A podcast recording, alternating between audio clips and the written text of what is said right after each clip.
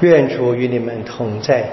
愿你的心灵同在。攻读圣马窦福音。主愿光荣归于你。耶稣上了船，他的门徒跟随着他。忽然海里起了大震荡，以致那船为浪所掩盖。耶稣却睡着了。他们遂前来唤醒他，说：“主救命啊！我们要丧亡了。”耶稣对他们说：“小信德的人呐，你们为什么胆怯？”就起来斥责风和海，遂大为平静。那些人惊讶说：“这是怎样的一个人呢？”竟连风和海也听从他。上主的圣言。基督我们赞美你。我们在读马窦福音嘛啊，在平日的弥撒里面，我们已经呃在几几个礼拜前听过了三宗圣训那是五到七章耶稣讲话。我们现在第八章。第八章就是跟第九章连续记载的耶稣的十个奇迹。首先是治好了赖病人，然后治好了这个百夫长的仆人是瘫痪的病，然后呢治好了伯多的岳母是发烧的症状。啊，那这些大概都跟这个魔鬼有一些连结，在当年的理解之下，疾病总是跟魔鬼在一起的。因为都是由宗教来信仰来解释，然后接着是耶稣在路上一直走，然后有人要跟随他，然后谈论了跟随他的条件。耶稣说了啊，他什么也没有，连枕头的地方也没有。同时呢，跟随他的人呢，要跟家属就是要分清楚，要爱他。我们说爱天主在万有之上，所以说连去给父亲安葬也不可以，不容迟疑的意思了啊。那今天是接着就是平息风浪。耶稣不仅仅是对人的大自然的对人的疾病可以医治，连大自然也要听从他的命令，连风和海也听从他。所以大自然一切的受造物，包含魔鬼，都听从耶稣的。我耶稣出命，那是无法抗拒的。那前面这个我们读过的三宗圣训，那也是耶稣的讲话嘛啊，他当然是讲给门徒们听的，讲给我们听的啊。所以在三宗圣训的结尾是听了我的话而实行的，就是像聪明人啊，把这个房屋建在磐石上。我们当然要问嘛，就是我们我们今天呢一而再再而三的听啊，那从是不从啊，这是关键。那当然，在这一个平息风浪的故事里面，就是很清，耶稣上的船，门徒就跟上跟上船，啊，跟上船就是这是跟随耶稣的最根本的行动。我们跟在耶稣后面，既然跟了，就不要怕，会碰到各种情况的。这边是大自然的啊一个情况，我们当然知道还有别的更多的情况。那跟上耶稣就不要怕。耶稣问啊。你们为什么胆怯？啊，信德太小了。跟随耶稣就必须要完全的相信他。我们得不断的练习了，不断的不断的练习。那用这个最简单，就是跟随耶稣以后，就是一个生命的赌注吧。当然，这个赌注不是说是一个完全没有这个，就是凭着情绪，是真正相信他，那么开始把整个生命拿来。就像我们今天在读经所听见另外一个类似的啊，更古老的故事是。罗特被拯救啊，从这个索多玛的毁灭被拯救。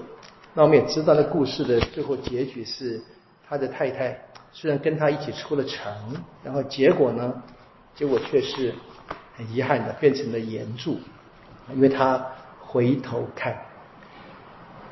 呃，我们唱那个歌嘛，哈，我已经决定，对？要跟随耶稣，对不对？那么结尾是什么？永不回头。啊，那是就就从这样的背景一直来的，一直发展出来的。当然，这一个可能是一个我们从现在可以明白嘛，有很多人会对大自然一些奇性做一些解释，那一些创造很多的故事，很多是跟宗教信仰连结的，有些是跟一般的生活会连接。我们可以知道，我们有台湾就有龟山嘛，对不对？形状像龟嘛，然后有这个什么望夫石啊，什么女王头啊，对不对？飞凤山等等东西啊，那看了一个大自然形状，那自己创造一些故事来，或者说慢慢就形成传说，一直发展下去。那很可能也是一样，他们看到一个啊，在旷野中看看岩柱，他们就解释成这样的一个故事。好，那个怎么来的其实并不重要，为这故事给的这个启示是什么？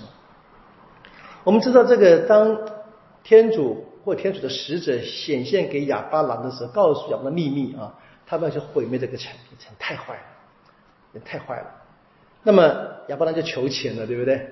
哎呀，能不能够好心一点的？有五十个好人，你不能把它全部毁掉呢？他这一直讨价还价，到剩下十个人，好，会有十个好人，那么天主说他也不会毁坏嘛，啊，亚巴郎就没有再求了，他应该继续求下去的嘛。哈哈哈 开玩笑了啊！那我们看见知道最后那个结局是怎么样？说这个今天的故事是罗特得救，为什么？因为天主想起了哑巴郎。不，刚才各位没注意到，很有趣啊！就我再练一下，说当天主毁灭平原诸城，消灭罗特所在的城市时，想起了哑巴郎。啊，由灭亡中救了罗特，